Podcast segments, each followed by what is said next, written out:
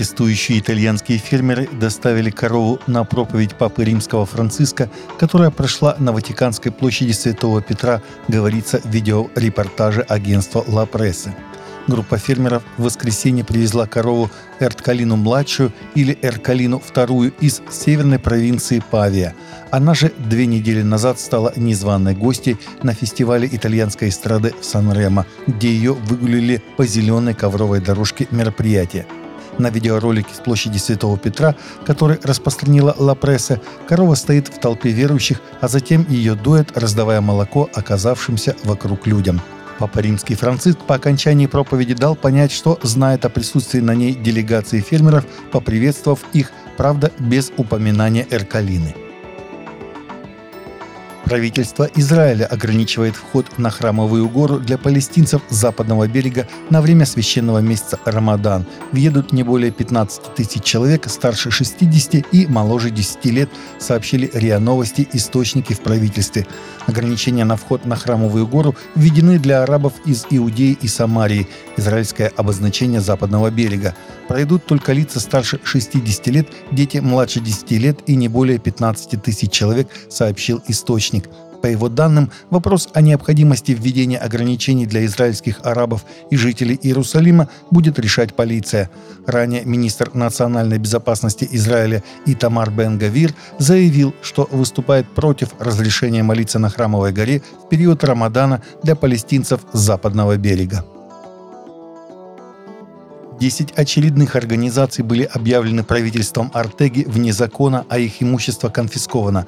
Уже не первый год никарагуанские власти запрещают деятельность католических или других христианских организаций, обвиняя их в якобы имевших место нарушениях и конфискуя имущество, сообщает Vatican News. 16 февраля настала очередь Ассоциации скаутов, которая по утверждению правительства Манагуа лишилась статуса юридического лица из-за нарушений в предоставлении финансовой отчетности. Наряду со скаутами такая же участь постигла 10 других организаций, в том числе Миссионерское братство Fiat de Maria и Университет медицинских наук и возобновляемых источников энергии, обвиненный в открытии некоторых офисов без разрешения – Ровно месяц назад, 16 января, обвинения были предъявлены 16 неправительственным организациям, в том числе 10 католическим и евангелическим.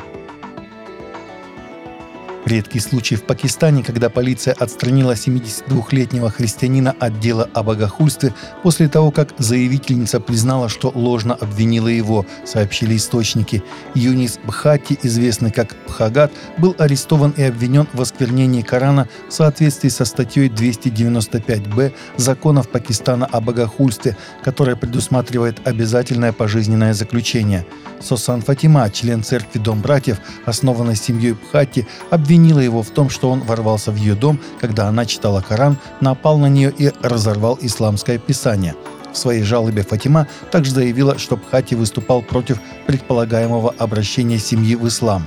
Конфликт между Пхати и жалобщицей произошел на бытовой почве. Полиция смогла разобраться в ситуации, однако опасается за жизнь христианина.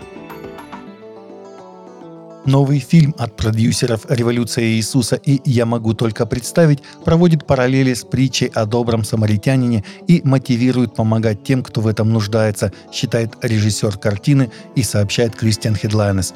Фильм «Обыкновенные ангелы» выходит в прокат 23 февраля и основан на реальной истории мастера по стрижкам, которая объединила церковь и сообщество города, чтобы помочь вдовцу с тяжело больной дочерью.